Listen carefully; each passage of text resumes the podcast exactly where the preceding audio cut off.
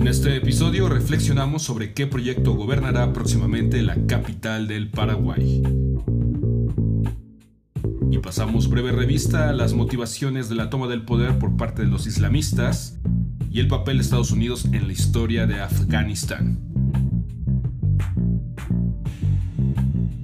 Las voces habituales de Helen Dodge de Alemania y Linda Vera de Paraguay son las voces que participan en este nuevo episodio del complot internacional.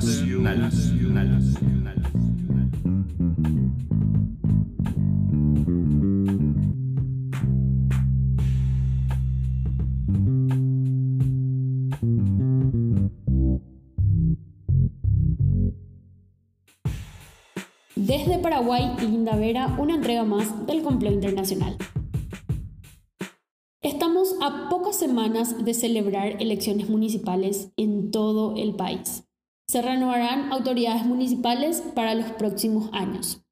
Como de costumbre y por naturaleza, algo que nos preocupa a los ciudadanos y ciudadanas es quién va a gobernar la capital del país.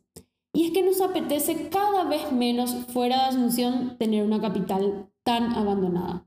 Supongo que a los asuncenos les pasa igual, donde además se concentran todos los servicios públicos y todas las respuestas del sector privado, por la excesiva centralidad. Ya dirían algunos, Dios hace oficina en Asunción. Sin embargo, el escenario político del 2021 tiene nuevos rostros, jóvenes candidatos, parte de las nuevas generaciones de la clase política, presentan candidaturas para gobernar Asunción. Sin embargo, es notorio cómo los proyectos políticos, los asuncenos, no pueden construir un imaginario sobre Asunción, y mucho menos tener proyección de capital, desde donde nos inviten a los no asuncenos a sentirnos parte de un proyecto país. Al final de cuentas, cualquier capital en el mundo es parte de un proyecto país. ¿Cómo pensarse Argentina sin el peso de Buenos Aires? ¿O cómo se piensa Uruguay sin pensarse Montevideo? O Brasilia, bueno, ella ha sido pensada. Y solo voy a mencionar a mis vecinos para no quedar de ambiciosa. Sin embargo, no pasa lo mismo con Asunción. Esa misma lógica no la puedo usar cuando pienso en Paraguay. Y las propuestas siguen el mismo curso. Un centro histórico abandonado, obras viales limitadas y una capital a la que no apetece ir más de lo que es necesario. Y como caricatura, ahora hay un puente para salirse de Asunción hacia la región occidental, donde los proyectos inmobiliarios son todo un éxito. Parece que la única estrategia es abandonar Asunción.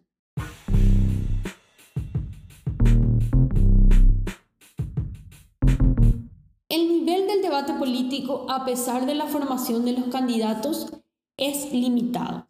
Vamos a las mismas cosas de siempre los baches, los excesivos funcionarios municipales, el peso de una estructura poco ágil y deficiente de la municipalidad, cuando gobernar Asunción es más que administrar el caos de la administración municipal, que en la práctica termina devorando a cualquiera, y no en vano se ganó el mote de cementerio político. No hay mayores debates sobre qué capital nos merecemos los paraguayos, sobre qué significa Asunción para los asuncenos y no asuncenos, no hay campañas inspiradoras, ni temas globales, ni visiones compartidas de largo plazo. No hay visiones culturales y urbanísticas ambiciosas. Demasiado conservadores para mi gusto. Y lo que me pregunto es, ¿cómo no hay nada de eso en la ciudad donde vive la gente más privilegiada del país? Las personas más formadas, las que tienen acceso a tantas cosas que los asuncenos, los no asuncenos, mejor dicho, no tenemos.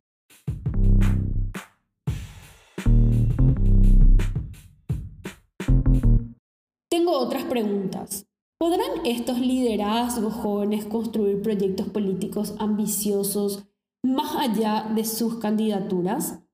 Proyectos que inspiren al resto del país a pensar en las grandes transformaciones que se necesitan. ¿Estamos listos las nuevas generaciones para verdaderamente cambiarlo todo? ¿Qué demuestran las campañas sobre eso? ¿O en realidad nadie se lo pregunta?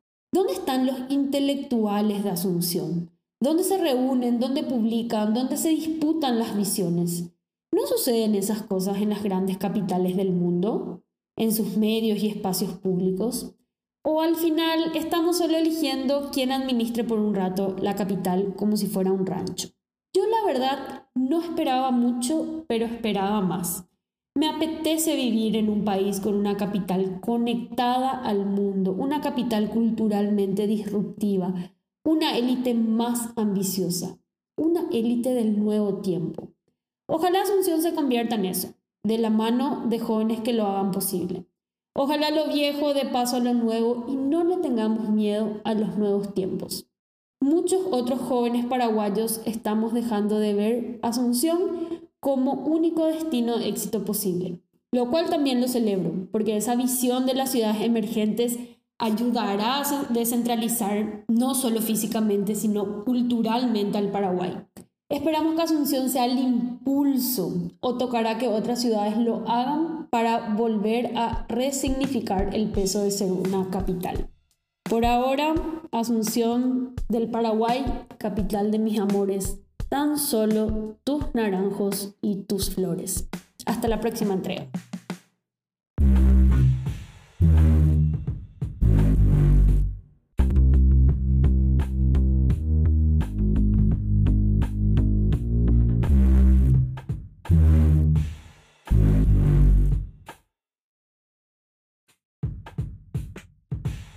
Está en la boca de todos. Los talibanes tomaron el gobierno en Afganistán. Pero ¿qué ha pasado exactamente? ¿Cuál fue el rol de los Estados Unidos? ¿Y qué se puede hacer a nivel internacional? Hola a todos, mi nombre es Helena y hoy les contaré sobre la historia de Afganistán.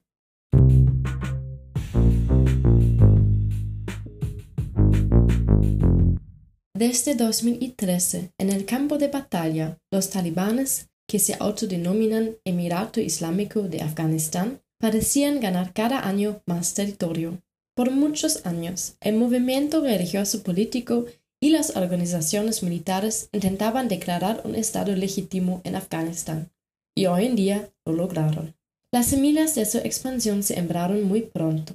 Los talibanes surgieron en 1994 como una de las facciones destacadas en la guerra civil afgana y estaban formados en gran medida por estudiantes de las zonas pashtunes del este y el sur de Afganistán que habían sido educados en escuelas islámicas tradicionales y habían luchado durante la guerra soviético-afgana.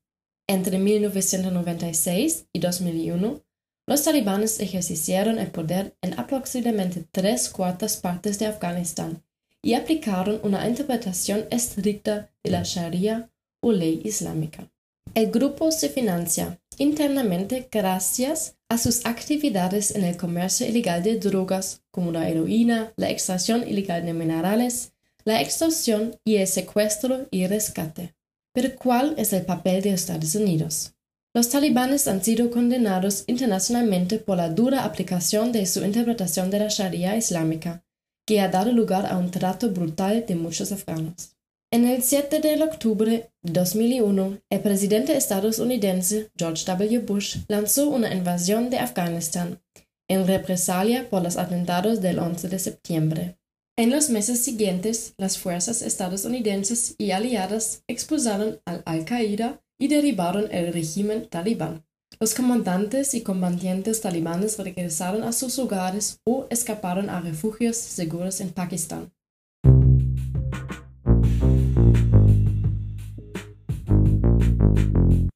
Los esfuerzos diplomáticos del enviado especial de Estados Unidos establecieron un proceso que creó un nuevo gobierno afgano.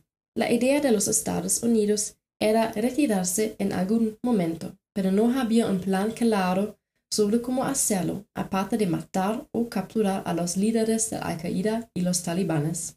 Aún así, los avances políticos alentaban el optimismo.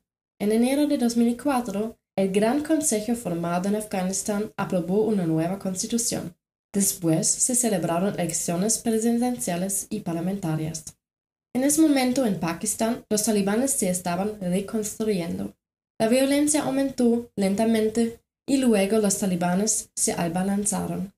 En el transcurso de los tres años siguientes de 2006, los talibanes capturaron la mayor parte del sur del país y gran parte del este. Las fuerzas estadounidenses y sus aliados del OTAN se vieron envueltas en intensos combates. El presidente Barack Obama llegó al cargo en enero de 2009 prometiendo dar un giro a la guerra en Afganistán. El plan consistía en iniciar una reducción de las fuerzas de la oleada a mediados de 2011 y con el tiempo traspasar la plena responsabilidad de la seguridad del país al gobierno afgano. Obama llegó a considerar que el esfuerzo bélico era insostenible. En una serie de anuncios realizados hasta el 2014, estableció un calendario para reducir las fuerzas militares estadounidenses a cero. Sin embargo, el hecho de no haber invertido en la policía y el ejército de Afganistán en los primeros años después de 2001 supuso una pérdida de tiempo valiosa para crear una fuerza de combate capaz cuando los talibanes estaban a la defensiva. La asimetría en el compromiso entre el gobierno afgano y los Estados Unidos explica por qué, en tantos momentos decisivos, las fuerzas de seguridad afganas se retiraron sin oponer mucha resistencia.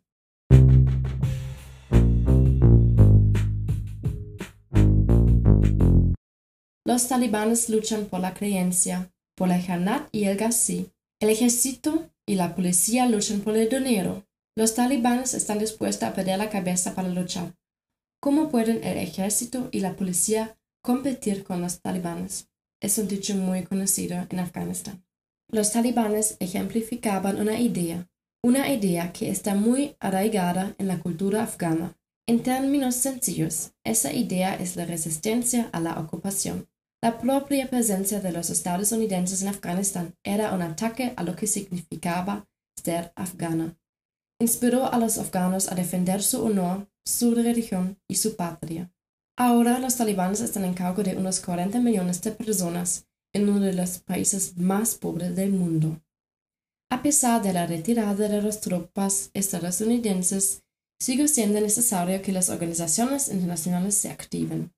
En primer lugar, Afganistán está a punto de convertirse en otra cuna de terroristas, como ya lo fue una vez en la historia. Esta vez podrían ser incluso más dañosos, con el nuevo poder que les han dado los medios de comunicación también. En segundo lugar, Afganistán es un tesoro de recursos naturales y tiene una ubicación geoestratégicamente importante. El país comparte una frontera con China y Pakistán utiliza Afganistán como peso que equilibra el poder de India. Además, la gran mayoría de los países ven las reservas minerales de 3 billones de dólares en este país, incluyendo oro, cobre y litio. Y en primer lugar, se trata simplemente de una cuestión de ayuda humanitaria y de derechos humanos internacionales.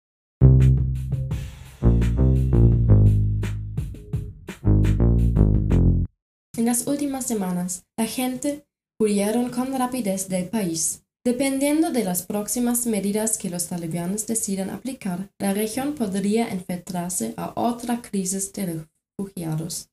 ¿Qué harán los talibanes? ¿Qué ley aplicarán? ¿Y cómo reaccionarán los países vecinos? Puede pasar algún tiempo hasta que sepamos qué grado de amenaza supondrán los talibanes. Por eso, ahora tenemos que mantener todos los ojos puestos en Afganistán.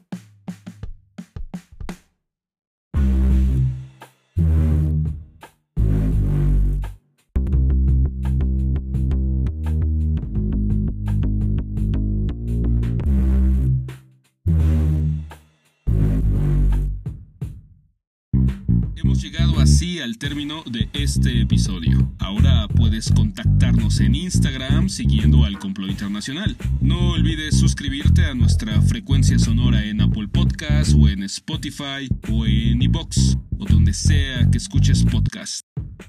A nombre de las voces que hicieron posible este programa, gracias por dejarnos entrar hasta la intimidad de tus oídos. Nos escuchamos pronto, muy pronto, en el siguiente complot.